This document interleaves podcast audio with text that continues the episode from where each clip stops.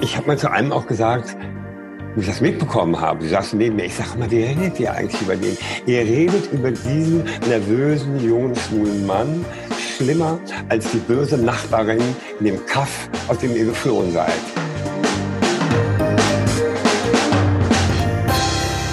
Hallo, hier ist Johannes Kram mit dem Queerkram Podcast präsentiert von queer.de.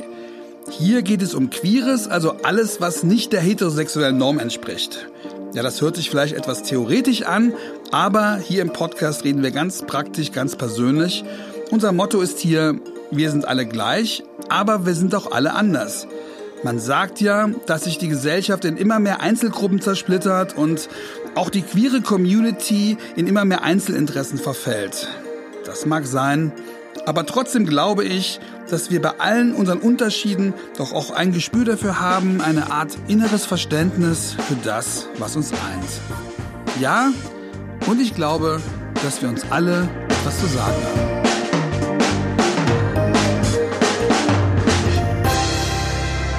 Ja, wir sind es gewohnt, dass es in jeder Serie heute mindestens einen Schwulen und oft auch eine Lesbe gibt, doch das war nicht immer so.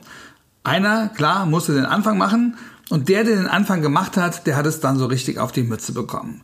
Vor wenigen Wochen ist die Lindenstraße abgesetzt worden.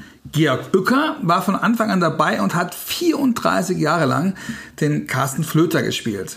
Er war der Schwule, den alle, alle kannten in Deutschland und der auch ganz geballt all den Hass abbekommen hat, den es vor 30 Jahren auf Schwule, auf Homosexuelle gab. Der erste schwule Kuss im Familienfernsehen, das war ein Skandal und ein Meilenstein deutscher Queer History. Doch Georg hat nicht nur vor, sondern auch hinter der Kamera einiges bewegt. Er hat viele Formate mitentwickelt. Vor zwei Jahren erschien seine beeindruckende Autobiografie. Ich mache da mal weiter.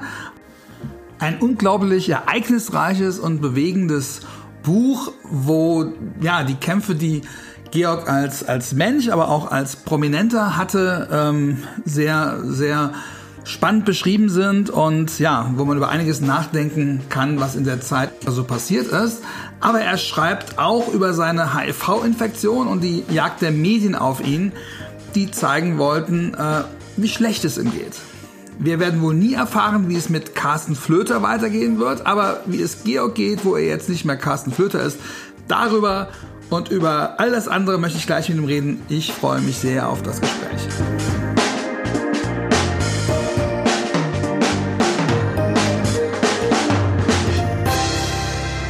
Hallo Georg, hallo nach Köln.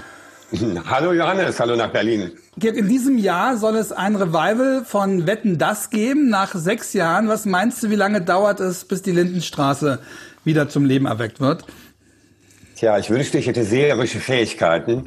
Ich glaube, sie wird in der Form nicht wiederbelebt und ist auch besser so. Gewisse Legenden, gewisse hm, Vergangenheiten sollte man einfach ruhen lassen, so wie sie sind, in bester Erinnerung. Und deswegen glaube ich nicht, dass sie wiederkommt.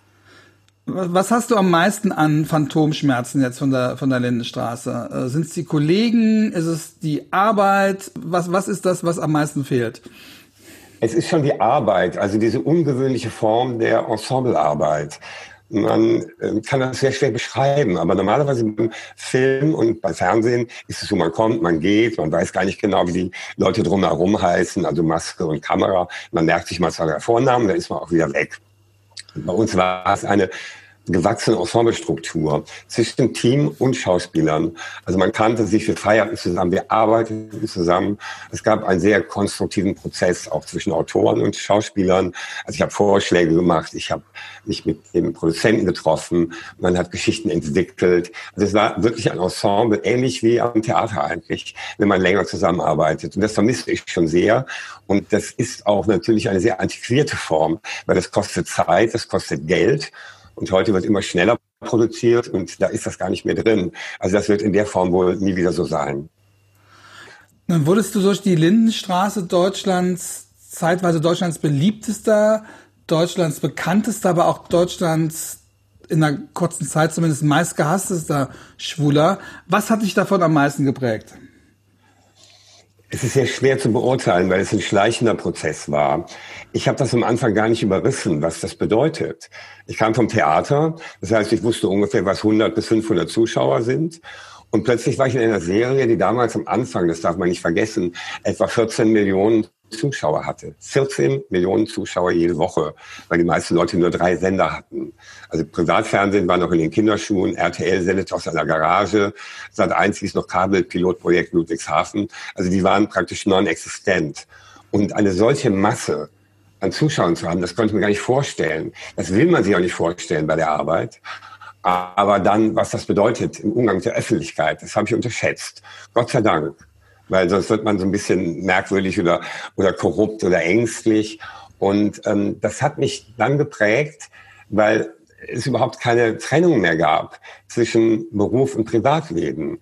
Dadurch, dass ich eine schwule Rolle spielte und es die einzige im deutschen Fernsehen war und ich offen mit meiner eigenen Homosexualität umgegangen bin und damit auch noch der Einzige war in Deutschland. Das war lange bevor Menschen wie, sagen wir mal, Dirk Bach oder Hella von Sinnen und Ralf Morgenstern, als bevor die überhaupt im Fernsehen waren und ihr Coming Out haben konnten, also ein öffentliches, stand ich also doppelt alleine da.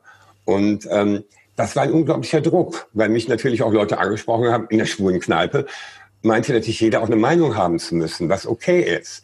Und ich bin diskussionsfreudig. Aber das war natürlich, äh, das ist zu spießig, das ist zu frech, das ist zu offensiv, sei mir so, sei mir dies, sei mir das. Und der Druck nahm natürlich zu, weil ich ja auch das erste schwule Fernsehmagazin dann moderiert habe, damals anders Trend bei RTL, die Rosa Sitzung gemacht habe, die erste schwul-lesbische Karnevalssitzung in Deutschland. Ähm, und dadurch haben viele natürlich das so wahrgenommen, als ob ich der Klassensprecher wäre für alle, weil sie ja nie war. Eigentlich hast du den Beruf Schauspieler gewählt, aber du warst dann irgendwann wirklich vom Beruf Schwuler, kann man schon so sagen, oder? Ja, ich war vom Beruf Unterhaltungsfacharbeiter. Trotzdem warst du auch Schwuler, also auch in der Funktion als Schwuler wurdest du dauernd angesprochen und bewertet und herausgefordert. Ja, weil die Leute haben eben nicht getrennt zwischen meinem privaten und meinem beruflichen. Das kann man denen auch nicht vorwerfen. Das konnten die ja gar nicht trennen. Ich hatte sogar Schwierigkeiten eine Zeit lang, als ich jung war und der Druck zunahm, das selber zu trennen. Ähm, das, das war schon eine enorme Belastung, wenn ich darüber nachdenke. Ich bin damals mit so einer Lebensfreude und mit ja, so einer Kampfbereitschaft äh, darüber hinweggegangen. Ich habe Jahre später erst gemerkt, was das mit einem macht ähm, War das eine bewusste Entscheidung zu sagen, okay, jetzt nehme ich diesen Kampf auf, der ist notwendig, es gibt offensichtlich noch viel Schwulenhass, viel Homohass, also muss ich was tun oder bist du da so reingeschlittert? Wie war die Situation? Das war dann damals? schon irgendwann mal bewusst, weil ich hatte ein sehr frühes Coming Out und meine Eltern haben mich unterstützt. Ich war umringt von Menschen, die damit kein Problem hatten. Ich war so ein bisschen im Elfenbeinturm, wenn man so will, ohne ähm, ohne zu übersehen, dass es nicht für andere so läuft. Aber ich habe dann eben gemerkt, wenn ich das vorhin beschrieben habe, also ähm, ich war die einzige schwule Figur im deutschen Fernsehen und der einzige offen schwule Unterhaltungsfacharbeiter in Deutschland. Das war mir vorher nicht so klar. Das sind ja jetzt Titel, die habe ich mir nicht selber gegeben. Das war einfach ein, ein Fakt, den Aber ich gemerkt habe. Und das habe ich dann schon angenommen. Also ich habe eigentlich meine Lust zu unterhalten kombiniert mit meinem politischen Anspruch, Dinge zu verändern. Aber spätestens als es dann zu den Morddrohungen kam, also spätestens ja. nach diesem historischen, sagen wir mal, historischen schwulen Kuss 1990, glaube ich, war das, ja. ähm, wo du, wo du Polizeischutz hattest, wo du ja. äh, tatsächlich ja auch existenziell bedroht warst. Hast du da nicht gesagt, okay, ich muss das jetzt mal wieder mehr trennen, ich bin Schauspieler, ich bin jetzt kein Aktivist. Ich kann, kann diesen Kampf auch nicht alleine führen. Du warst ja auch damals alleine. Man hätte ja auch sagen können, okay, man, man entwickelt die Rolle wieder ein bisschen anders oder man weist mehr darauf hin, dass du halt äh, beruflich diese Rolle spielst, die aber mit dir, äh, dass es mehr oder weniger ein Zufall ist, dass du selber auch schwul bist. Also du hättest das ja nicht so zu deinem eigenen Kampf machen müssen. Viele andere Unterhaltungskünstler machen es ja auch nicht zu ihrem Kampf. Die sagen, ich trenne das. Mhm. Was hat, was hat das mit meinem Privatleben zu tun? Das war bei mir zu spät, wenn man so will. Ähm, und es hat ja eher Öl ins Feuer gegossen. Die Tatsache, dass man dafür bedroht wird und massiv bedroht wird und wie gesagt unter Personenschutz leben musste, war ein sehr hoher Preis. Aber ich dachte, jetzt kann ich nicht zurückrudern. Jetzt will ich auch nicht zurückrudern, weil das wäre natürlich eine Niederlage. Und ich bin ein Kämpfer und habe gedacht, nee Jungs, also wenn das jetzt so läuft, dann erst recht. Und da war ich mit Hans Geißendörfer, dem Produzenten und Erfinder der Serie, äh, auf einer Linie, weil wir gesagt haben, jetzt nehmen wir den Kampf wirklich auf. Und um das berufliche und private weiter zu trennen, ähm, das war sehr schwierig. Natürlich, wenn den Leuten immer zu sagen, du kannst ja nicht eine Rolle spielen und immer einblenden unten drunter, äh, das bin ich nicht, das ist nur eine geschriebene Rolle. Das ging ja nicht mehr. Und dass du sowieso in einer gewissen Schublade bist, wenn du lange eine Rolle in einer Serie spielst, das war mir klar. Also das ist ein Preis, den man halt bezahlen muss. Und da habe ich gedacht, okay, jetzt nicht so wischiwaschi und ach nee, doch nicht. Ähm, jetzt gehe ich ganz weit nach vorne und nehme es als Herausforderung an. Ähm, es wird beruflich Konsequenzen haben, im Sinne von, es wird schwer, schwer andere Angebote zu bekommen. Aber ich bin ja gleichzeitig jemand, der sagt, ich bin Schauspieler, aber eben nicht nur. Ähm, du hast dann immer auch andere Sachen gemacht, auch in den ja, Medien. Du hast entwickelt. viel, viel entwickelt, viel, viel, du warst genau. Producer. Aber trotzdem würde mich die Situation damals noch, noch interessieren. Dann hast du dich nicht entsetzlich alleine gefühlt. Okay, du hattest Geißendörfer, du hattest quasi die Familie der Serie. Hattest du auch schon Community um dich herum, weil genau dafür ist Community ja da. Aber war die 1990 schon so entwickelt, dass du auch mit anderen Leuten, die auch diesen Kampf geführt haben, dich austauschen konntest, dass du gemeinsam überlegen konntest, was sag ich da, wie reagiere ich da? Oder war es in Anführungszeichen nur die Lindenstraße, die dich da auffangen konnte? Ich stand schon sehr alleine da, das muss man sagen. Natürlich gab es eine Community, aber es ist überhaupt nicht vergleichbar mit heute. Es gab die GLF in Köln, also auch in anderen Städten, aber jetzt mal konkret auf Köln bezogen, GLF, Gay Liberation Front, ja. ein schön kämpferischer Titel. Das waren aber nur wenige Leute, die waren sehr aktiv, waren auch tolle Leute, aber es war noch stärker getrennt, sagen wir mal, die kommerzielle Szene, wie man es nennt, also Kneipen, äh, schwule Lokale äh, in vielen war es noch so, dass man auch klingeln musste und dann ging so eine kleine Luke auf und jemand guckte raus und sagte, wir sind ein Club. Also das war ja alles noch sehr, sehr versteckt und sehr verklemmt. Und auf der anderen Seite gab es die politischen Aktivisten, äh, bei denen ich auch aktiv war. Es gab noch keinen CSD. Es gab immer einmal im Jahr schwule Demos. Ich war da auch in Köln. Da gingen wir um Neumarkt rum mit, sagen wir mal, 150 oder 200 Leuten und skandierten, wir sind die schwulen Tanten und grüßen die Passanten und fanden das unglaublich lustig. Und ähm, das ist nicht vergleichbar mit heute. Da gab es also keine große Verbindung. Dann gab es natürlich auch ein gewisses Misstrauen bei politischen Aktivisten gegenüber Menschen im Fernsehen. Ne? Oh Gott. Weil das oberflächlich und unpolitisch ja. ist. Ja, das hatte, ich, das hatte ich immer wieder als Vorwurf. Äh, ich habe die Leute dann teilweise durch meine Rhetorik, durch meinen Witz, durch meine Bühnenpräsenz gewinnen können. Das war auch in Berlin mal so. Da trat ich dann eben mit, mit äh, Kreuzberger Transen auf, die mich irgendwie originell fanden, die aber Fragen vorbereitet hatten, so ein bisschen so, ach, das ist ja wahrscheinlich der Millionär, der spießig ist und was ich alles, was ich ja nicht bin. Ähm, ich hatte auch keinen, keinen Beweisdruck, aber mich hat es geärgert. Wie gesagt, ich bin ein schwuler Aktivist, wenn man so will, seit ich 16 bin. Ähm, aber es gab da so ein Misstrauen, also zwischen politischer Szene, kommerzieller Szene und Fernsehen.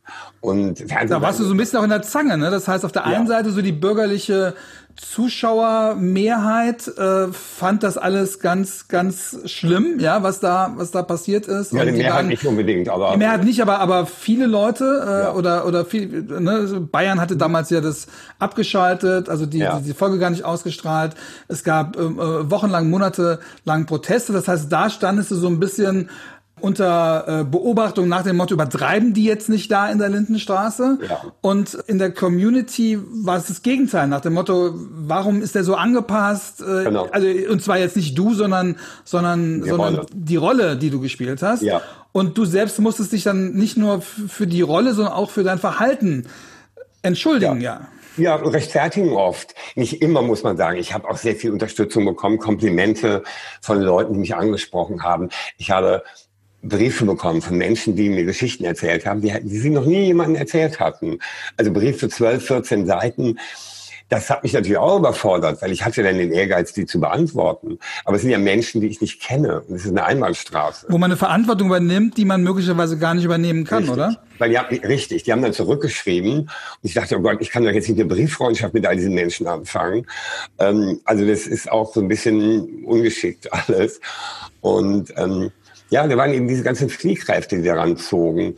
Und ähm, ich drohte mich daran ein bisschen zu verlieren. Also nicht, nicht tragisch, aber ich dachte, Gott, ähm, wo ist meine Mitte, wo will ich hin, ohne dass ich allen gefallen will. Und es gibt ja eine gewisse Gefallsucht, also nicht Fallsucht, sondern Gefallsucht. Die man ja ähm, dem einen oder anderen Schauspieler auch zusagt, oder? Ja, das, das steckt ja so ein bisschen auch in, in, in, in dem Beruf selber drin. Ja. Also das heißt nicht allen zu gefallen, aber man will eine Wirkung erzielen.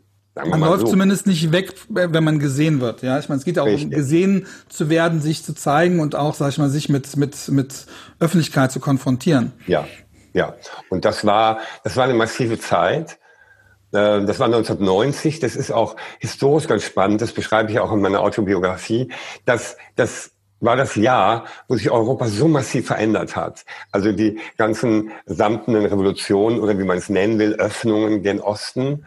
Ähm, die, die Wiedervereinigung, erste, ja. Ja, die Wiedervereinigung, die erste freie äh, Wahl der DDR. Das war alles in dieser Zeit. Wir reden da vielleicht von der Spanne von einem halben Jahr. Zwischendurch war große Euphorie, weil Deutschland Fußball-Weltmeister wurde. Also das war ja äh, History in a nutshell, wie der Engländer sagen würde.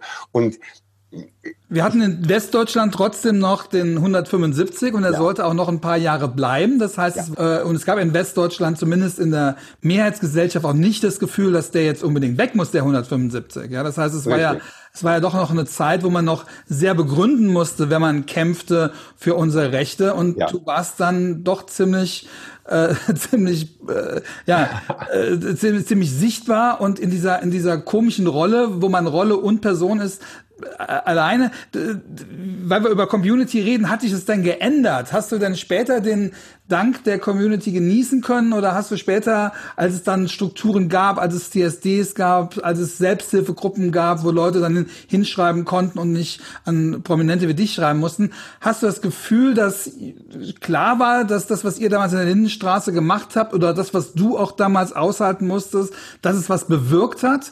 Gab es dafür ja, Dankeschön oder hast du das Gefühl, ja. du bist immer noch, du bist immer noch der Entertainer? Ja, ich sag mal so, also äh, das kam dann immer wieder mal.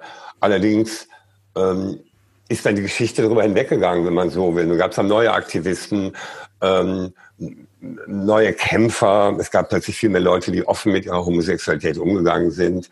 Ähm, und das ist dann in der Form ja, immer wieder mal gewürdigt worden, wobei ich bin auch nicht so eitel, dass ich sage, ich will jetzt irgendeine Würdigung haben, aber so wahnsinnig viel ist da nicht passiert, kann man so nicht sagen. Was erstaunlich ist, weil jetzt abgesehen von, von der Eitelkeit oder dass es schön ist, wenn, wenn, wenn, wenn man ein Danke für sowas bekommt, jo. ist es ja aber auch natürlich Queer History. Ich glaube, die Amerikaner können das irgendwie besser, ne? wenn es da ja. irgendwo Steps gibt, wo man sagt, okay, da hat sich irgendwas verändert oder das hatte eine Bedeutung oder das, da haben wir uns alle mit identifizieren können. Ich wünschte mir, dass das, sage ich ich mal, auch in unserer, in unserer deutschen Queer Culture irgendwie eine größere Rolle spielen ja. würde. Jetzt nicht, weil ich dir das gönne, was ich natürlich tue, sondern auch, weil ich uns allen das gönne, dass wir uns an solche Dinge an, an solchen Dingen auch festhalten können und äh, dass auch du, sag ich mal, jüngeren Lesben und Schwulen und LGBTIQ erzählen kannst, wie das damals war, weil das ist ja doch eine doch eine ganz komische Situation gewesen. Oder haben wir zu viel von Queer History oder ist es alles too much, sollten wir einfach nur froh sein, dass die jungen, ja. jungen Leute jetzt sich mit sowas nicht mehr rumschlagen müssen. Ja, wir haben ein nicht allzu stark ausgeprägtes, äh, ausgeprägtes historisches Bewusstsein. Äh, gemessen an, was du gesagt hast, äh, den USA und auch England, auch Skandinavien, Frankreich, ist das in Deutschland so ein bisschen unterentwickelt. Ähm, ich rede da jetzt gar nicht von mir, sondern ich stehe ja auch auf den Schultern der Giganten, die vor uns gekämpft haben.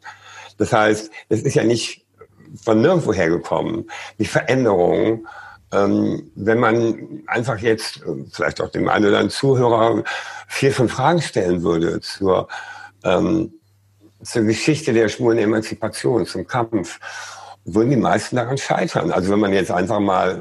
Harvey Milk oder sowas, ja. Ja, man würde einfach mal fragen, wer ist denn der Ulrichs, wann lebt der Hirschfeld, ja.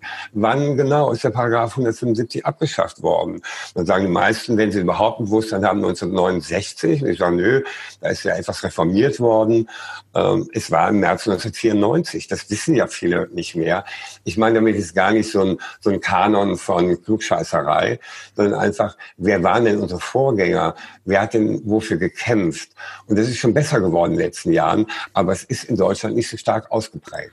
Aber damit wir beide jetzt nicht so klingen wie Walter von Stettler, haben wir uns da, haben wir uns damals äh, sehr, also ich weiß noch, als ich damals nach Köln gezogen bin, ich hatte auch überhaupt, ich wusste auch fast gar nichts. Ja? Also ich war ja. lange, lange völlig ahnungslos und ich finde, es ist ja auch ein bisschen viel verlangt. Also gerade wenn man jung ist, man hat die Pubertät, die eh schon anstrengend ist, ja, dann hat man noch ein Coming Out, was man äh, relativ alleine absolvieren muss. Man äh, muss äh, in den Job, man muss eine Schule beenden und dann, sage ich mal, ist man froh, wenn man in der Community oder im Freundeskreis eine Beziehung, wenn man endlich mal Sex haben kann, Absolut. dass man, glaube glaub ich, komplett überfordert ist äh, damit das dann auch noch äh, alles draufzukriegen, ein Bewusstsein dafür zu kriegen. Also bei mir, also ich muss ehrlich gestehen, bei mir das sehr lange gedauert, bis ich überhaupt äh, wusste, wer diese ganzen Leute sind und bis ich mich dafür ja. interessiert habe.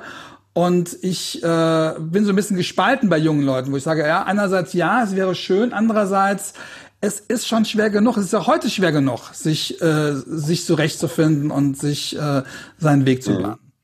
Da, da gebe ich dir völlig recht. Ich äh, muss auch immer aufpassen, dass es nicht so klingt, so Opa erzählt von früher.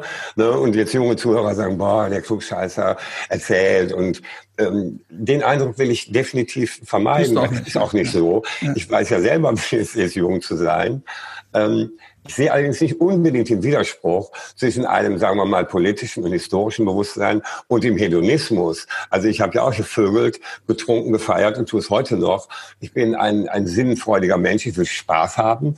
Gleichzeitig ähm, mache ich das nicht 24 Stunden am Tag. Also ich kann schon auch mal im Internet ähm, recherchieren, mal einen Artikel lesen, mit Leuten diskutieren. Und deswegen meine ich gar nicht so... Ähm, ja, dass man, dass man jetzt Namen, Zahlen, Fakten unbedingt weiß.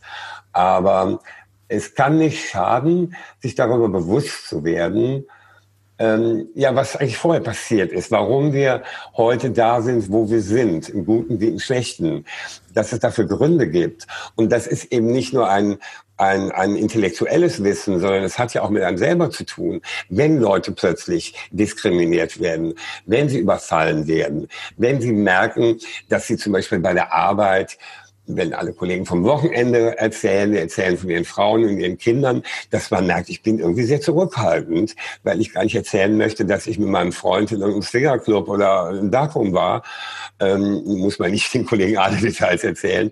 Aber dass man überhaupt merkt, ich bin da sehr zurückhaltend also es gibt ja, es gibt ja Untersuchungen, die ganz klar sagen, dass auch heute die Mehrheit eben nicht out am Job ist und, und sich eben, eben nicht äh, eben. traut, darüber da gibt es, zu reden. Da gibt es ja noch viele Bereiche. Äh, wir reden immer von, ja, sagen wir mal, Schauspielern und Unterhaltern. Vereinzelt ja jetzt auch Politikern, äh, die offen schwul sind. Das hat jetzt stark zugenommen, Gott sei Dank. Aber es gibt ja Bereiche, wo das immer noch ganz merkwürdig ist. Zum Beispiel in der Wirtschaft, also in der Top-Wirtschaft da gibt es ja scheinbar immer noch das berühmte gläserne Dach. Also man kommt da schon als schwuler Mann ein gutes Stück hoch, aber dann kommt eben dieses gläserne Dach. Da kommt man nicht in Vorstand eines DAX-Unternehmens. Da kommen ja auch Frauen kaum hin. Das ist schon gerade die, die neue Chefin der BVG. Das ist so, was ja. in Köln äh, die KVB ist. Also, ja, ja, ich weiß. Das ist eine Lesben, ne? Genau, das ist jetzt eine, äh, genau. Aber es gibt tatsächlich sehr, sehr, sehr wenige. Und die wenigen, die es gibt, stehen auch, ja, stehen auch oft unter Druck und, ja. und müssen sich oft besonders beweisen. Und es gibt ja. da tatsächlich noch sehr wenig. Aber wenn es darum geht, sag ich mal, diese Queer History, also das, sag ich mal, zu, zu verstehen, wo wir herkommen, welche Kämpfe bereits gekämpft worden ist, weil es geht ja auch darum, dass man nicht immer, immer wieder neuen Anfang, neu anfangen ja. muss, dass man sich in seinen merkwürdigen Gefühlen, wenn man merkt, ne, was du eben sagtest mit dem Wochenende, ich kann nicht so über mein Privatleben reden wie andere, ohne dabei um, komisch anzukommen, dass, dass das einem eben dass es einem eben nicht alleine so geht. Und das, dafür helfen natürlich diese Bezüge aus der Vergangenheit. Aber am einfachsten ist es doch, wenn sowas über Geschichten erzählt wird. Eben nicht über Geschichte, ja. über mhm. Wissen, sondern über Geschichten. Und da sind wir jetzt auch wieder beim Thema Medien. Es ist schon schade, wenn man sieht, was in Amerika alles möglich ist an queeren Geschichten, an Filmen, an Serien, wo es selbstverständlich ist, dass es diese Charaktere gibt äh, während das in Deutschland fast gar nicht. Äh, ne, dass Harvey Milk ein, ein, ein Mensch ist, über den in Amerika ein, ein toller Film gemacht wird, aber klar gibt es auch Filme über, über Magnus Hirschfeld, es gibt einen von Rosa von Braun, aber es gibt nicht so richtig Sachen, die dem, die in, im breiten Publikum ankommen, weil ich auch glaube, dass die öffentlich-rechtlichen Medien da immer nicht begriffen haben, wie spannend es sein könnte, auch Gesellschaftsstoffe darüber zu erzählen. Ja, da ist sicherlich noch Nachholbedarf. Das äh äh, ist offensichtlich. Vor allen Dingen ist es ja so, dass die Präsenz homosexueller Figuren im Fernsehen und auch transsexueller zugenommen hat. Das kann man ja messen.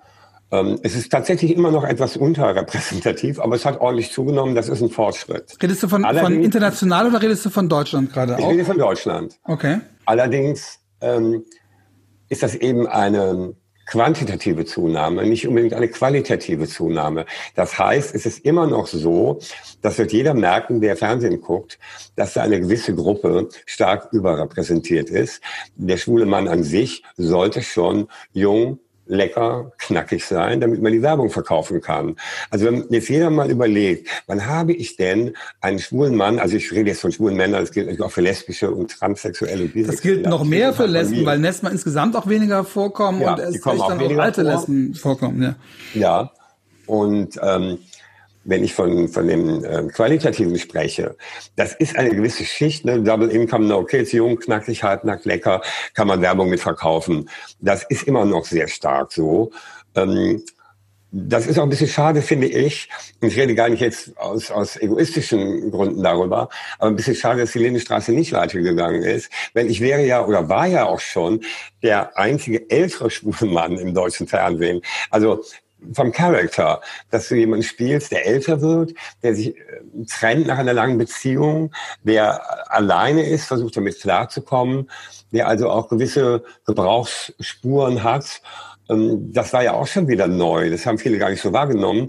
Das muss ja nicht unbedingt ich sein. Ich meine das gar nicht so auf mich bezogen. Aber das nicht ein schönes so Spin auf der Lindenstraße, dass, dass Carsten Flöter, das, das Altern des Carsten Flöter erzählt ja. wird? Möglicherweise auch nicht in dieser Straße mit diesen ganzen anderen Figuren, aber möglicherweise, dass es, dass es sowas gibt, wo man, wo man die Gelegenheit nutzt. Gibt es da merke ja oft Spin-offs von Serien, ja. wo man sagt, okay, die Hauptserie ist, ist erzählt, aber es gibt einzelne Aspekte, die uns jetzt interessieren, die wir in ein neues Format reintun. Wie wär's denn damit? Ja, gute Idee. Nun bin ich leider kein Produzent und habe nicht das nötige Kleingeld, aber wenn das jetzt jemand hört, sehr gerne. Ich muss allerdings nicht immer dieselbe Rolle spielen. Das können auch andere Leute machen. Äh, was dagegen spricht, was du gerade gesagt hast, ich bin ja sehr dafür, aber was dagegen spricht, ist natürlich, dass das dann wieder nicht genug Zuschauer haben wird im Mainstream-Sinne.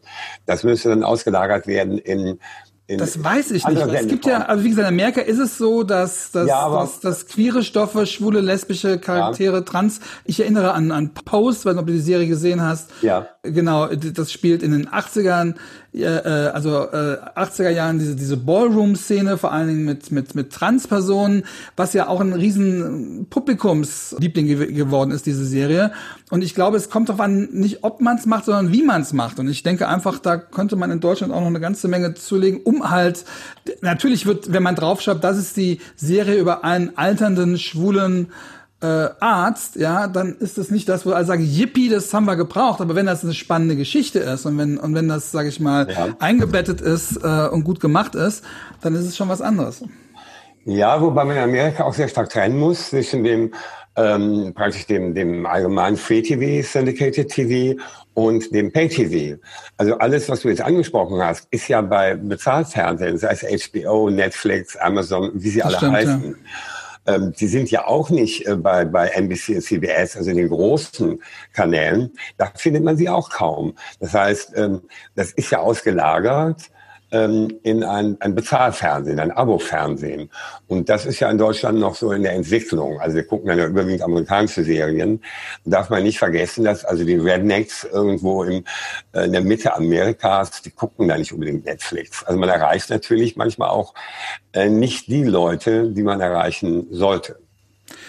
Kannst du denn verstehen, als jemand, der erlebt hat, wie sehr man mit so einer Rolle identifiziert wird, wie sehr auch das Privatleben auf einmal eine Rolle spielt, dass sich schwule Schauspieler heute nicht outen? Junge schwule Schauspieler, junge lesbische Schauspielerinnen? Das muss letztendlich jeder für sich entscheiden. Ähm, ich glaube schon, dass es sehr viel schwieriger ist, wenn man den ähm, jungen Liebhaber spielt, den jungen heterosexuellen Liebhaber. Ähm, ich bin trotzdem dafür, dass die Leute mit sich im Reinen sind und äh, glücklich sind. Äh, und natürlich Aber kann man sich trotzdem erwarten, weil natürlich die, die es nicht machen, es auch für die anderen so schwer machen. Ich meine, das ist natürlich eine Situation, die wir irgendwann überwinden müssen. Und ja. heutzutage weiß jeder, was auf einen zukommt. Es gehört zum Schauspieler auch, sag ich mal, Sachen zu sein, die man nicht ist. Und äh, da einfach jetzt damit anzufangen, einfach das möglichst früh klarstellen, natürlich auch die Risiken eingehen, aber je mehr es machen, umso weniger Risiko wird es ja sein. Das ist richtig. Und da ist eben die Frage, wer geht voran? Und ich, deswegen bin ich ja auch ein großer Gegner von Outing, weil ich kann ja nicht jemandem sagen, los, sei mal der Held, geh mal vorne weg, egal was der Preis dafür ist. Das geht natürlich nicht. Ich muss die Umstände ändern, äh, so dass es leichter ist für diese Menschen, ähm, damit Aber dazu gehört eben auch, dass die Leute selber auch was ändern. Man kann nicht immer nur, die, ja. ist, dann ist auch Teil der ja, Umstände. Ja, richtig. Ich meine, ich bin ja diesen Weg gegangen. Ähm, ich kann da auch keinem von abraten. Und ähm, okay. kennst du viele Schauspieler, viele schwule Schauspieler, die da mit sich am Hadern sind? Ja. Wie viele? Oder was? Kannst du mal ein paar Namen nennen? Da war so eine Lücke, wo ich gesagt habe, ah, der Kram freut sich jetzt auf eine, Welle von Outings. Nein, nein, nein. Ähm, das ist mir schon klar. Aber, aber genau, wenn, wenn, du sagst, ja, wie viele, also um, wie viele geht's? Das sind das Einzelfälle oder sind es viele Fälle, sind es auch Leute, die man kennt, auch vom Namen, oder sind es eher Schauspieler, die so eher im Hintergrund spielen? Na, sowohl als auch. Also ich kann das jetzt nicht so an einer Hand abzählen, das sind mehr als an einer Hand. Es ist ja auch erstaunlich, dass Unterhalter im weitesten Sinne, äh, zu denen ich mich zähle, ich bin ja so so ein Grenzgänger, aber ich bin ja eben auch Unterhalter, dass bei denen das Coming Out oft leichter ist also nicht immer so ganz leicht, aber wo es dann eher so geht. Also wenn ich mal aufliste, Dirk Bach, Thomas Hermanns, Ralf Morgenstern, Harpe Kerkeling und, und, und.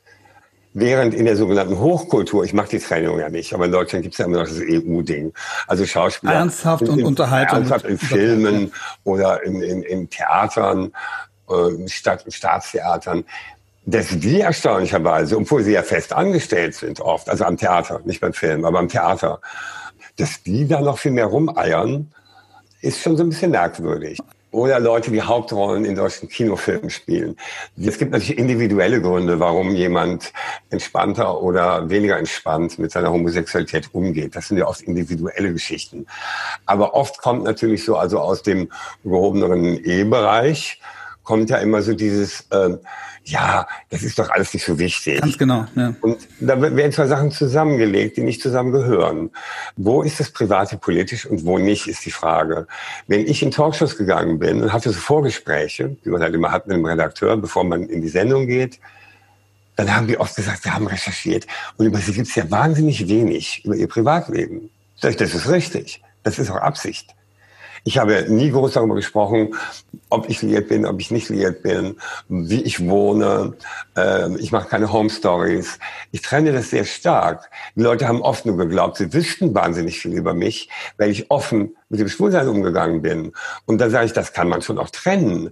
Ähm, mein äh, Mann, meine langjährige große Liebe, mit dem ich in London zusammengelebt habe, der auch oft in Deutschland war, den habe ich natürlich irgendwo gefragt oder relativ schnell gefragt, möchtest du eigentlich in der Öffentlichkeit erscheinen? Also Kategorie roter Teppich, Veranstaltung.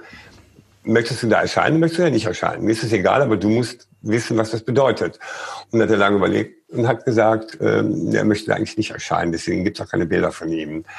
Das heißt, man kann das schon sehr stark trennen. Die Leute denken wahrscheinlich, Georg Ucker, weil der dauernd über das Schwulsein spricht, redet ja. er dauernd über sein Privatleben, aber das stimmt ja, ja gar nicht. Du redest ja Nein. nur über deine sexuelle Identität und das ist ja auch eins der äh, Vorurteile, dass sich Kevin Kühnert outete, schreibt, wie heißt die ehemalige CDU, äh, jetzt AfD-Stiftung Steinbach, schreibt, die wir so genau wollten wir es, die sagt dann, so genau wollten wir es gar nicht wissen. Also das heißt, so als ob man Leuten etwas total Intimes aufdrücken würde. Dabei redet man ja nicht über Sex, wenn man über Homosexualität redet. Bei den Heteros würde nie jemand sagen, jemand stellt ihnen gerade eine private Frage, wenn man selbstverständlich davon ausgeht, dass sie hetero sind. Ja, ich denke nur, es wird sich halt nur lösen, wenn viele, viele mitmachen. Deswegen habe ich zum Beispiel, ich verstehe das auch, wenn sich jemand nicht outet, aber ich habe schon die Erwartung. Ich finde, jemand, der heute in den öffentlichen Beruf geht, von dem erwarte ich auch, dass er auf den Schultern, auf den Leuten, die dafür gekämpft haben, die dafür ein Risiko eingegangen sind, die in anderen Ländern, sage ich jetzt auch mal ein bisschen pathetisch, auch in den Knast dafür gehen. Ja, mhm. es wird sich nur verändern, wenn jeder diesen Schritt macht. Ich verlange das von niemand,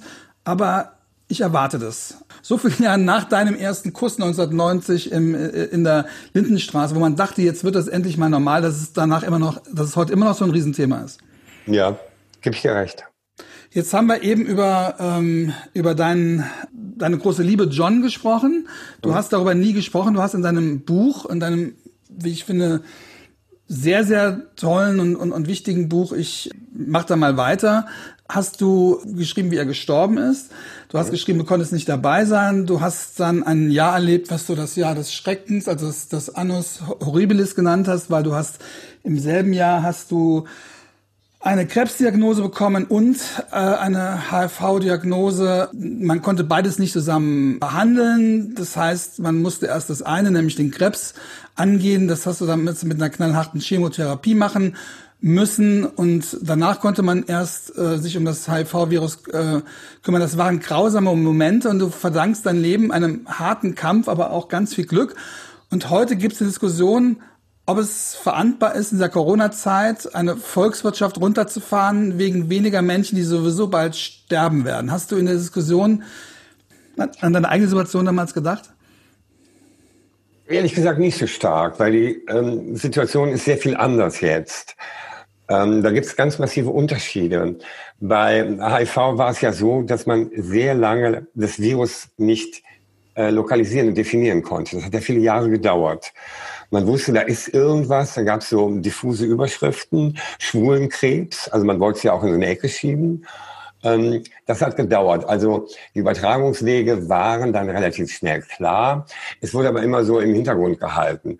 Ich verstehe, dass man HIV nicht mit, mit Corona vergleichen kann. Aber das meine ich auch gar nicht. Ich meine eher die Tatsache, dass du damals in einem Überlebenskampf warst mhm. ähm, und heute ja auch Leute im Überlebenskampf. Also heute Leute, das sind meistens ganz alte Leute, die davon erkrankt sind und dass es heute Leute wie, wie Boris Palmer gibt, die sagen, aber ähm, die wären doch in einem halben Jahr sowieso gestorben. Das meine ich eher. Also so dieses, dieses Ding, dass man sich nicht, ja. ja. Aber das ist ja, Entschuldigung mal ganz kurz, das ist ja ein unglaublicher Zynismus. Genau wie man damals gesagt hat, ach, das sind ja nur Schwule und Fixer, äh, sind jetzt, ach, das sind ja nur die Alten. Das ist ja genau dasselbe. Das finde ich ja ganz fatal. Es gibt Untersuchungen darüber, dass also Covid-19 die Lebenserwartung im Durchschnitt von Männern um 13 Jahre verkürzt. Klar, sie sind natürlich ein gutes Stück älter, bei 13 Jahren Verkürzung und bei Frauen 11 Jahre. Das ist aber egal, was für Zahlen wir haben. Wir können ja nicht jetzt nicht sagen, ach, der ist vorerkrankt und der ist alt, komm, ist auch nicht schad drum. Ist ja genau derselbe Zynismus wie damals zu sagen, ach, sind nur Fixer und Arschficker, auch nicht schad drum. Ähm, das meine ich eben, wie, wie schnell, wie schnell die, die, dieses zivilisatorische Agreement, ja, dass, dass natürlich das Menschenleben auf jeden Fall gerettet werden muss, dass man alles dafür tut, wie schnell das schon nach ein paar Wochen, ja, auch bei einem Mainstream-Thema, das war natürlich bei Schwulen und AIDS viel krasser, weil wir natürlich die, Aussätzigen waren und so weiter und so fort, aber wie, wie schnell diese zivilisatorischen Selbstverständlichkeiten jetzt schon ein paar Wochen, nachdem wir mit dieser Situation zu tun haben, schon von teilweise über Bord geworfen werden. Und ja, aber nur teilweise. Es gibt einen, glaube ich, doch allgemeinen Comment, dass man äh, nicht ähm, Vorerkrankte und Alte äh, irgendwie ausgrenzt und diskriminiert. Das ist, glaube ich, allgemeiner Konsens. Da gibt es einfach immer nur so ein paar, ähm, äh, vor allen Dingen sind es natürlich die Neoliberalen, da gibt es ja eine unheilige Allianz zwischen der FDP und der AfD, also was jetzt mal die schnelle Wirtschaft ankurbeln anbelangt äh, egal was jetzt der menschliche Preis ist. Das ist jetzt etwas überspitzt und verkürzt formuliert von mir, aber bewusst. Verstehen, was du ähm, meinst, ja. Bestehen sind aber die Minderheiten, muss man einfach sagen. Natürlich können wir äh, diesen Lockdown, wie man es jetzt so nennt, nicht ewig beibehalten. Das heißt, ich will auch gar nicht so lange darüber dozieren, weil man momentan totgeschlagen wird damit. Ja. Und wenn man ehrlich ist, kann keiner ganz genau prognostizieren, wie lange das dauert, welche Schritte möglich sind, welche Schritte ja. nicht möglich sind. Da gibt es wahnsinnige Theorien, deswegen halte ich mich zurück. Ich bin da kein Virologe. Wir müssen noch nicht die Diskussionen führen, die wir jeden Abend in drei Talkshows führen. Ich Eben. wollte einfach nur wissen, wie... Ganz genau. Über, alle, über alles muss sagen, äh, genau kann man es nicht sagen. Ich sage mal, genau. Deswegen müssen wir nicht drüber sprechen. Mir geht es, wie gesagt, darum, was deine Perspektive dazu ist, weil du ja, sage ich mal, Überlebenskampf hinter dir hast. Das haben die wenigsten Leute hatten das in so jungen Jahren schon so extrem und deswegen wollte ich einfach wissen, wie, wie das deine Perspektive auf das alles ver verändert hat. Und ich weiß, dass wir natürlich heute in einer, in einer völlig anderen Situation sind. Ich würde trotzdem gerne, auch, auch, auch wenn es ein böses Thema ist, trotzdem noch mal kurz über deine Krankheit reden. Nicht, nicht um die, über die Krankheit weiter zu reden, sondern um deinen Umgang damit. Du hast dann ähm, Jahrzehnte nicht über deine Infektion gesprochen und es gab dann irgendwann einen Zeitpunkt, das war glaube ich Mitte der 2000er Jahre, wo, wo da sehr drüber spekuliert worden ist, wo ja. du fast von den Medien gejagt äh, worden bist. In deinem Buch schreibst du, die Lipatro du hast geschrieben, die Lipoatrophie ließ mich sehr hager erscheinen und obwohl ich eigentlich noch nicht dazu bereit war, über HIV zu sprechen, verlangte die Öffentlichkeit immer drängender nach Antworten. Ich habe das damals erlebt, wie das war. In der, in der Boulevard, äh, in den Boulevardzeitungen war das wirklich, was ist mit Georg Uecker los? Du wurdest regelrecht gejagt. Es wurde fast, es wurde ein Druck auf dich äh, aufgebaut. Sag endlich, was mit dir los ist. Oder mhm. zumindest habe ich das damals so empfunden. Also ich hatte damals, also mich hat das, ich habe mich schon auch, ja, mir, mir hat das persönlich sehr Unwohlsein gemacht, weil ich, weil ich dachte, oh, oh Gott, einer, einer aus der Community dazu, einen, einer, den ich kenne, wird, äh, es wird nicht ausgesprochen, es wird nicht gesagt, äh, sag doch endlich, dass du äh, HIV hast, aber natürlich steckt er das dahinter was ich mir so nicht vorstellen konnte. Ähm, hast du das auch so als Jagd erlebt? In deinem Buch beschreibst du es relativ galant. Also du, du bist sehr souverän damit umgegangen. Du, du schreibst auch fast schon witzige Szenen, wie du vor der Presse dich dann äh, versteckt hast. Mhm. Aber das war ja nicht nur witzig. Nein, das war vor allen Dingen, wenn ich es jetzt, jetzt äh, rückwirkend betrachte, war das eine sehr schwierige Zeit eine schreckliche Zeit, muss man eigentlich sagen. Ähm, weil ich in, ja, wie du es beschrieben hast, in eine Situation geraten bin, die ich nicht mehr kontrollieren konnte. Und ich bin so ein bisschen ein Kontrollfreak. Das habe ich auch unterschätzt, muss man sagen. Teilweise habe ich mich auch selber belogen. Inwiefern das heißt, belogen? Naja, sagen wir mal so. Ähm, mir war klar damals, es ist ja heute nicht mehr so stark durch die besseren Medikamente, damals war klar, dass bei vielen Leuten, bei sehr vielen Leuten, die ähm, eben ähm, Medikamente nehmen, ähm, um gesund zu bleiben, der gegenteilige Effekt eintritt, dass man plötzlich etwas ungesund aussieht oder ziemlich ungesund. Das ist ja wahnsinnig schwer zu erklären, auch heute noch, wenn Leute sagen, oh, Herr Uecker, mit Ihrer Krankheit. Ich sage, ich habe keine Krankheit, mega. Also äh, Krebs ist äh, lange vorbei und ähm, das Virus ist in meinem Blut nicht mehr nachweisbar. Das heißt, ich bin ja kein kranker Mensch, aber ich habe eine Vergangenheit. Und da war es eben so, dank der Fortschritte der Pharmaindustrie, das muss man schon sagen, auch wenn die, ich das sehr kritisch betrachte, ähm, bin ich noch am Leben und topfit. Aber ich wusste, was auf mich zukommt. Ich habe es an anderen Leuten gesehen. Also, dass zum Beispiel das Gesicht äh, erst mal ganz schön schlanker wird, dann aber auch einfällt. Also das sogenannte Waste-Syndrom. Das habe ich auf mich zukommen sehen. Und ähm, ich habe es versucht zu ignorieren einfach. Ich bin... Ähm, Ignorieren, ja. dass du so aussiehst oder zu ja. ignorieren, dass die Reaktion der Medien und der Öffentlichkeit so ist? Na, erstmal überhaupt, dass das, äh, überhaupt, dass das stattfindet. Ähm, ich bin kein so wahnsinnig alter Mensch, muss man dazu sagen. Ich habe nicht stundenlang vom Spiegel gestanden und dann mir rumgezummelt. Eine Zeit lang sah ich übrigens auch ganz gut aus. Das ist ja das Absurde. Wenn man so ein bisschen ein moppiges Gesicht hat und das wird dann mal so ein bisschen schlanker man hat die Wangenknochen treten hervor äh, aus der Abteilung Marlene Dietrich, sieht das ja gar nicht so schlecht aus. Das Erste, wo ich es gemerkt habe, aber dann auch ignoriert habe, hat mich irgendwann mal ein Tuppes von der Bildzeitung gefragt, Herr Uecker, also Sie sehen irgendwie so anders aus. Toll, haben Sie sich liften lassen? War die Frage. War das ernst gemeint oder war das eine Provokation? Nein, das war ernst gemeint. Das war ja ganz am Anfang. Das war total ernst gemeint. Und ähm, ich dachte auch, ja, das sieht wirklich ganz gut aus. Ich wusste aber, das wird nicht immer so bleiben, weil das geht leider weiter und dann sieht es nicht mehr gut aus. Und ich konnte herzhaft darüber lachen, weil ich nun wirklich geliftet war und bin. Da war mir aber klar, erst im Nachhinein, was diese Frage eigentlich impliziert, ohne dass der das gemeint hat. Und ähm, gleichzeitig habe ich wahnsinnig viel gearbeitet damals. Also ich habe an wöchentlichen Shows als Producer äh, gearbeitet, ich habe auf der Bühne gestanden, in Solo-Show, ich bin auf Tour gegangen, ich habe gedreht. Ich weiß wirklich gar nicht mehr, wie ich das geschafft habe. Natürlich nicht allein, sondern immer in tollen Teams. Aber ich war... Ähm, ja, habe gearbeitet wie ein Wahnsinniger. Allein Schillerstraße, Lindenstraße, genial daneben, Bühnenshows und, und, und. Ähm, das hat Spaß gemacht. Ich war nie ein Workaholic, aber es waren alles Projekte, äh, wo mein Herzensblut drin steckte. Ich, ich, bin eigentlich gerannt und gerannt und gerannt. Und dann äh, kam so die Phase, wo, wo langsam eben das so hochbar wurde. Das sieht aber anders aus, das sieht aber gar nicht gut aus. Dieses ganze Elend. Und da habe ich einfach zugemacht, ähm, äh, also meine Ohren, meine Augen, man so will, und bin, bin weitergelaufen. Da kann man sich im Nachhinein sagen, ähm, da hätte ich vielleicht einen Punkt finden müssen vorher, wo ich offen damit umgehe. Das Problem war nur, wie erkläre ich den Leuten, gerade als Freiberufler, wo ich von Engagements abhängig bin, dass ich fit bin, obwohl ich nicht unbedingt so aussehe. Also das Aber Problem, muss man das erklären? Ich meine, das ist doch. Ja, das, das muss man erklären. Das muss man heute noch Leute erklären. Die Leute wissen natürlich nicht, was äh, Lipoatrophie ist, dass man also Medikamente nimmt, um gesund zu bleiben. Dann hättest du aber auch über deine HIV-Infektion ähm, sprechen müssen. Das ja, wolltest genau. du damals Den Punkt hätte ich finden müssen, aber den habe ich nicht gefunden, weil ähm, ja, weil wenn, wenn man so will, ich das auch so ein bisschen ignoriert habe, weil ich so viel gearbeitet habe und weil gleichzeitig natürlich auch in Anführungsstrichen die falschen Medien hinter mir her waren. Also wenn mal irgendjemand die, von der Zeit, der Süddeutschen oder den Stern gefragt hätte, dem ich vertraue, hätte ich vielleicht auch darüber gesprochen. Aber trotzdem wären ja die falschen Medien darauf eingestiegen und hätten es, wie sie es dann ja auch getan haben, skandalisiert. Ja, aber das, ähm, ja, das habe ich, da habe ich irgendwie den Punkt verpasst, muss man ganz ehrlich sagen. Ähm, weil es wäre es denn, wäre es denn, um jetzt mal für heute gibt's die Situation, weil die, weil die Forschung, weil die Gesundheitssituation heute eine ganz andere ja. ist. Aber wäre es denn überhaupt okay gewesen, wenn jetzt, sage ich mal, die Zeit dich angeschrieben hätte, sagen Sie mal, Herr Uecker, uns ist aufgefallen, wollen Sie mit ja, uns drüber reden? Hättest du das als positive Chance gesehen?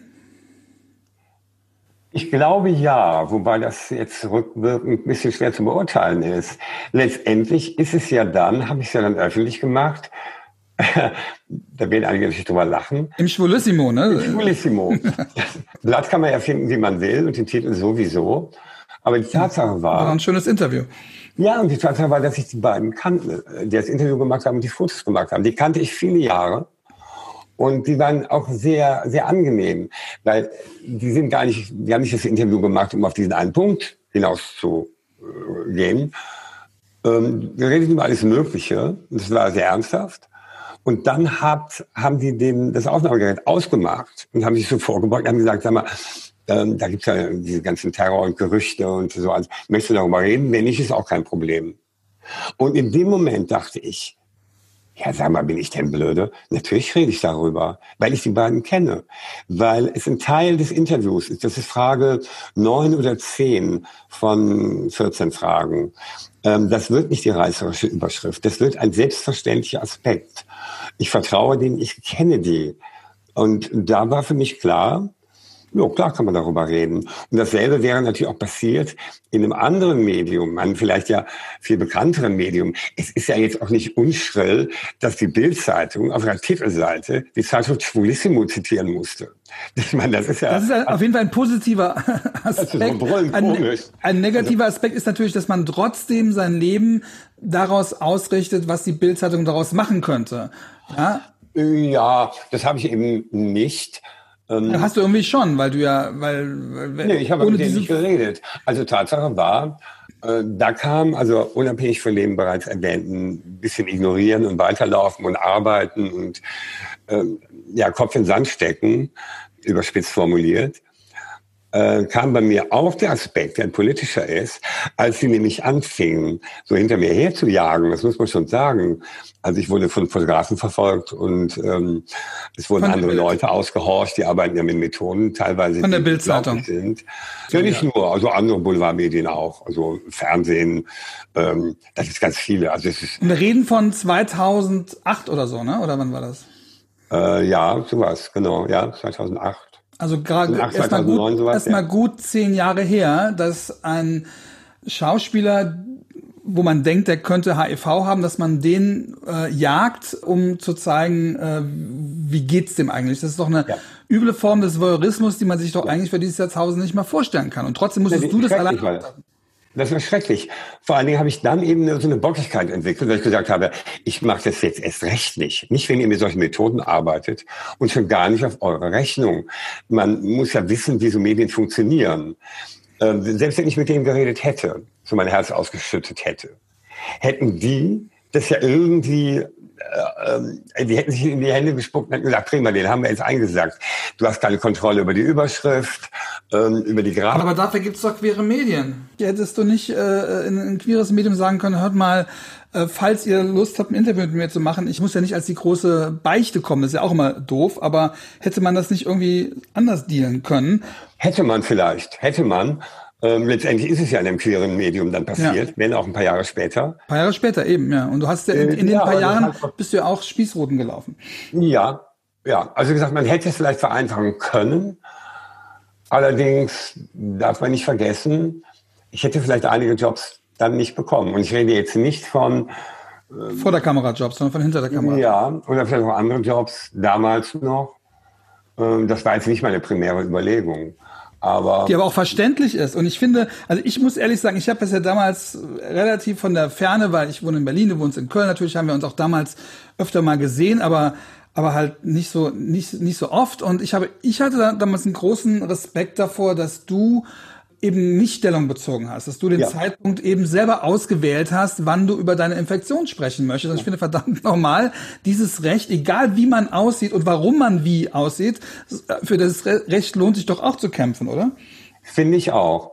Also als es dann eben, eben losging mit dieser medialen Jagd, will ich sie mal nennen, ähm, war ich eben dann stur, weil ich gesagt habe, das mache ich jetzt nicht. Ihr könnt mich nicht in die Ecke treiben. Das war auch sehr, sehr anstrengend, muss man sagen. Aber ich zum Beispiel was was äh, gejagt? Was heißt das konkret? Naja, gibt ähm, verschiedene Momente. Es gab ähm, die Hochzeit von Thomas Hermanns und seinem Mann. Und Thomas ist ja mein bester Freund im Roten Rathaus in Berlin. Und ähm, da hat es vorher mal wieder so merkwürdige Aussagen gegeben von anderen Leuten über mich und das kochte gerade so hoch und ich war Trauzeuge von Thomas. Und ähm, komische Ansagen hieß, man macht sich Sorgen oder sowas. Ja, ja, immer so, ja, ja, genau. Müssen wir uns Sorgen machen? Ich ja. sage, worum? Um ihre Auflage oder worum geht's? Also ähm, da bin ich dann dabei in dieser Hochzeit und der Druck war eben so enorm. Und da haben wir es so organisiert, dass wir, also Thomas und sein Mann und, und ich, in einer abgedunkelten Limousine äh, von hinten in die Tiefgarage unter dem Roten Rathaus gefahren sind, damit uns keiner und mich keiner sieht. Und haben aber vergessen beim Verlassen des Rathauses, dass sie in den Seitenstraßen gelungert haben, die Fotografen. Die sind und, ja nicht blöd. Und sind ganz schön fies, aber nicht blöd. Nee. Und wir waren einfach euphorisch und äh, war eine tolle, Hochzeit und dann sind wir da rausgefahren und dann gab es wirklich einen Fotografen, der hartnäckig neben dem Auto hergelaufen ist. Also der war recht sportiv. Und ich immer zu den Fahrer, fahren Sie schneller, fahren Sie schneller. Und um es zu wiederholen, um deine angebliche Krankheit oder ja. um, um, dein, um dein angeblich krankes Gesicht zu fotografieren. Ja, genau, genau. Und ähm, das Dumme war, dann mussten wir an der roten Ampel bremsen. Ich hätte am liebsten geschrieben, fahren Sie einfach über die Kreuzung. Aber dann hat der Fotograf sich wirklich auf die Kühlerhaube gesetzt und mich fotografiert durch die Scheibe. Also solche Sachen hat es gegeben. Und du hast ähm, am Anfang des Gesprächs erzählt, dass du dich relativ allein gefühlt hast, damals, als es diesen schwulen, legendären Kuss in der Lindenstraße gegeben hat, mit Morddrohungen, mit Polizeischutz. Jetzt dann, äh, ja, 20, ziemlich genau 20 Jahre später bist du wieder in einer Situation, wo mhm. du, wo du Medienthema bist, ohne dass du es, äh, dass du das selber äh, wolltest. Hast du dich da weniger alleine gefühlt? Ja, also ich muss in beiden Fällen sagen, wenn ich sage, ich habe mich alleine gefühlt, ähm, ja, durch die Community alleine gefühlt. Ja, man muss relativieren, weil ich hatte tolle Freunde und ich habe tolle Freunde. Also ich war nicht alleine in so einem, ich sitze einsam in meiner Wohnung. Ich hatte Freunde, die mich unterstützt haben ähm, mit, wo ich mich ausquatschen und ausheulen konnte. Ähm, eine tolle Familie. Also ich war in dem privaten Kokon nicht so allein. Ich war alleine, was, ähm, was Öffentliche Unterstützung betrifft zum Beispiel, was Leute betrifft, die einen beraten können, Leute, die die Situation auch professionell ja. einschätzen können, mit denen man darüber reden kann. Da hat es wenig Unterstützung gegeben, wobei ich sie auch hätte selber suchen können und müssen. Hattest du das Gefühl in dieser Phase, wo es ja auch diese verlogene Presse gab, wenn die sagen Sorge um, dann ist es ja nicht wirklich Sorge, sondern ja. ist es ja einfach nur Geilheit, geil ja. auf Krankheit, äh, ja, geil auf Leiden oder vermeintliches Leiden. Äh, da, da steckt ja auch eine gewisse, da steckt ein Zynismus dahinter, da steckt ja auch eine Häme dahinter. Hast du das Gefühl, dass es auch in der Teilen der Community diese Häme gab? Guck mal, der Georg, wie der aussieht. Ja, jede Menge. Das war natürlich auch wirklich nicht schön. Ähm, Das äh, habe ich immer wieder erlebt, ist ja klar. Wie hast du das erlebt? Halt Preis, man muss ja auch nicht so pathetisch werden, das ist halt ein gewisser Preis, den man bezahlen muss, wenn man in der Öffentlichkeit ist. Ähm, wir sind da ja selber auch nicht ohne Schuld. Hallo, wenn ich jetzt irgendwie... Dass wir Schwule oder wir Homosexuelle ähm, auch scheiße sein können, ist ja, klar. Aber in einer solchen Situation ist das nicht, ist das nicht der normale Reflex, den man auf jeden Fall einfordern kann, dass dann auf jeden Fall Solidarität gefragt ist und die hast du nicht erlebt? Ja, in einer idealen Welt, ja. Aber die gibt's nun mal leider nicht. Also da hat's auch ähm, viele unschöne Reaktionen gegeben, also auch von, von, von schwulen Männern, nicht von Leuten, die ich kannte, aber von anderen. Ähm, und, und noch mal einen Schritt zurück. Lass uns ganz kurz, ganz kurz da bleiben, weil ich kann, kann mir vorstellen, Klammer, du willst jetzt möglicherweise auch dich nicht zu sehr beschweren drüber, weil du bist ein sehr positiv optimistischer Mensch, aber ich finde, auch um es zu verdeutlichen, weil ja doch immer über Community, über Solidarität gesprochen wird und dann gibt es mal einen Fall, wo Solidarität eindeutig äh, geboten ist und wir wissen alle, dass die, klar, die, die Gay-Community sehr viel lästern kann, das ist klar, dass es auch sehr viel Egoismus gibt, aber in einem Fall wie dir würde ich doch noch mal fragen, was waren das, was, was waren das für Reaktionen, die du da bekommen hast? Ja, das sind ja Reaktionen manchmal, die dann direkt stattfinden, bilateral. Ähm, also in Kneipen, sagen wir mal, man hört so Getuschel von nebenan. Ich weiß einmal, es war ein sehr unschönes Erlebnis, um ein Beispiel von vielen zu nennen. Da war ich in Berlin ähm, im Absturzlokal, war auch spät. Und ähm, ich war auf Toilette und nebenan ähm, war, waren, oder vor, vor, vor der Kabine irgendwie unterhielten sich zwei junge Leute, die hatten mich auch reingehen sehen. Und der eine sagte zu dem anderen, aber so offensichtlich, dass ich es hören sollte, also absichtlich, sagt der eine zu dem anderen, ach guck mal, hast du gesehen, da ist ja der Öker da am Klo und so. Hast du gesehen, wie der aussieht? Und der andere, ach echt? Ich dachte, der wäre schon tot. Und das war absichtlich so gemacht, dass ich es hören sollte. Und was das dann bedeutet, wenn man betrunken ist und so, ne? Weil es lustig sein sollte oder weil. Es sollte nicht lustig sein, das war nur bösartig. Sollte nur bösartig. Da war ja keine Pointe drin.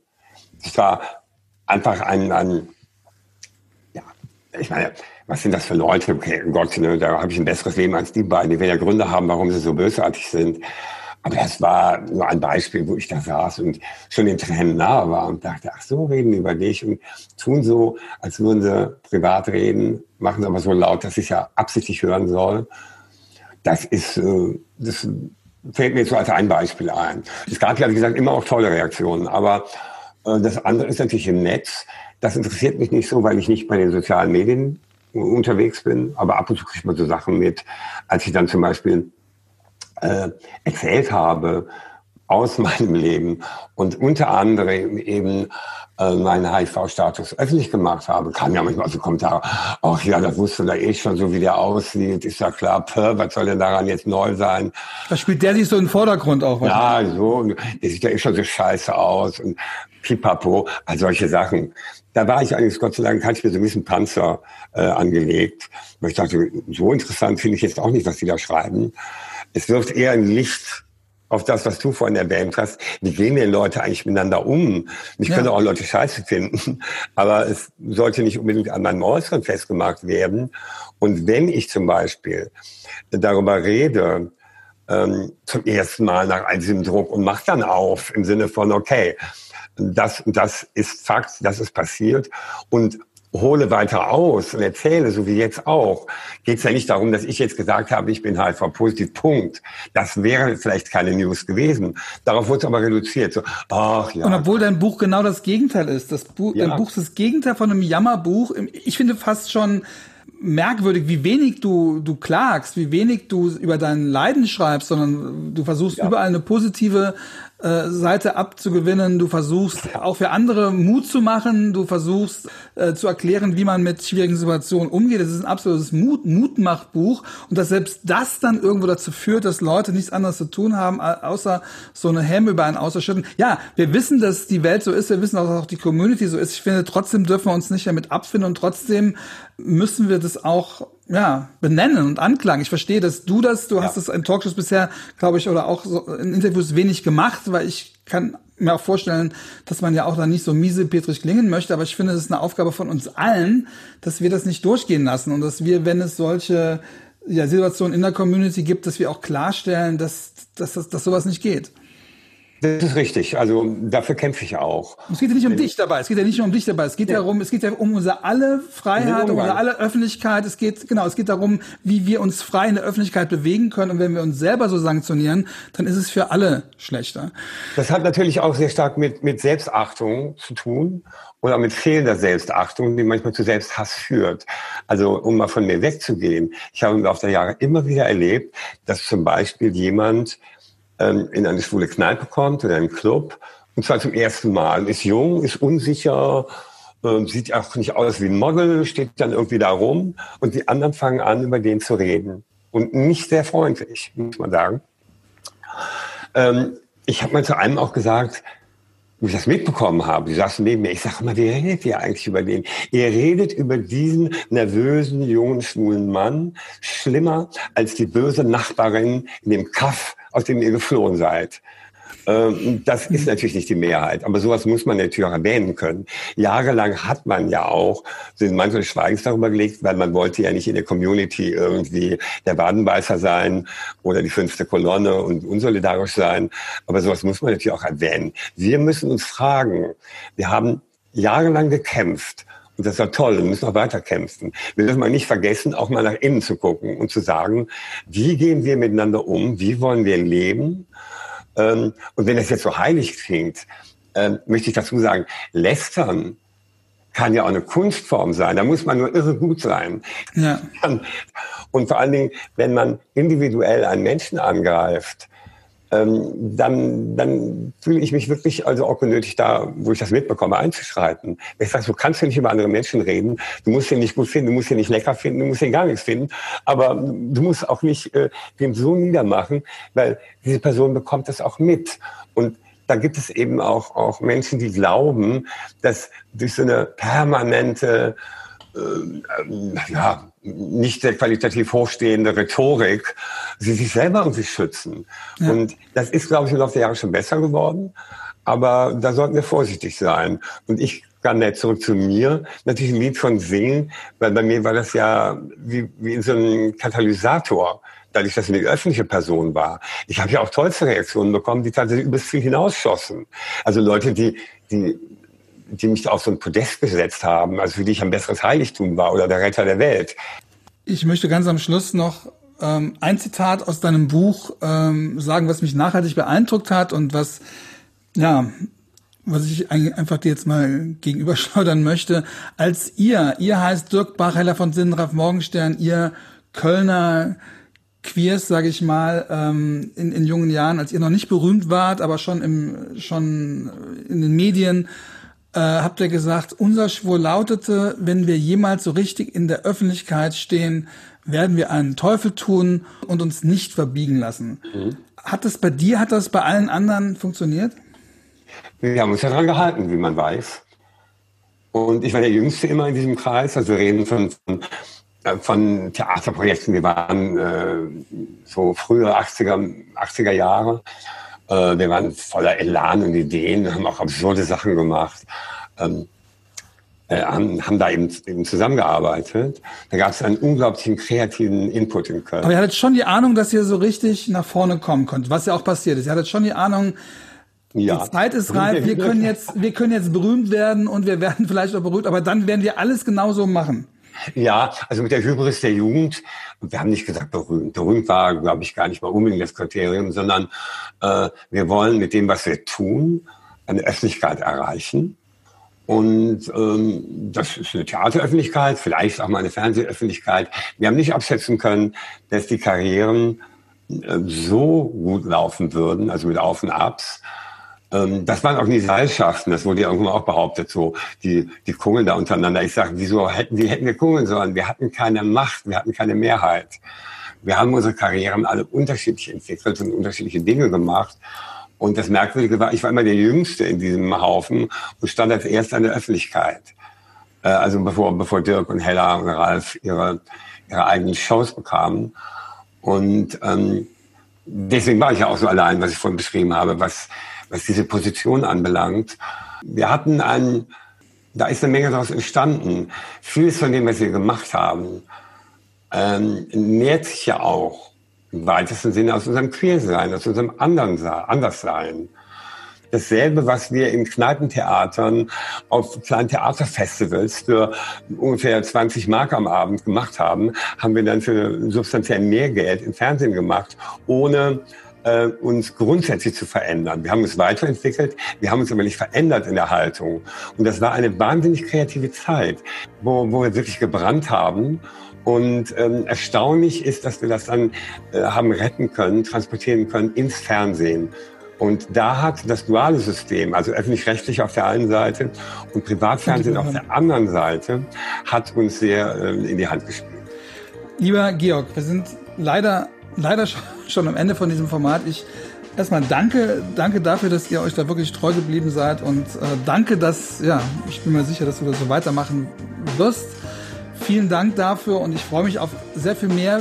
Vielen Dank für das Gespräch. Vielen Dank für euch, die ihr zugehört habt. Wenn ihr es noch nicht getan habt, bitte diesen Podcast abonnieren und äh, ja, kommentiert, äh, empfehlt es anderen und schaltet das nächste Mal wieder ein. Danke, Georg. Hat noch einen schönen Sehr Tag. Gerne. Ich grüße alle auch Podcast-Hörer und Hörerinnen. Ich grüße dich, Johannes. Hat Spaß gemacht. Dankeschön, Georg. Danke euch.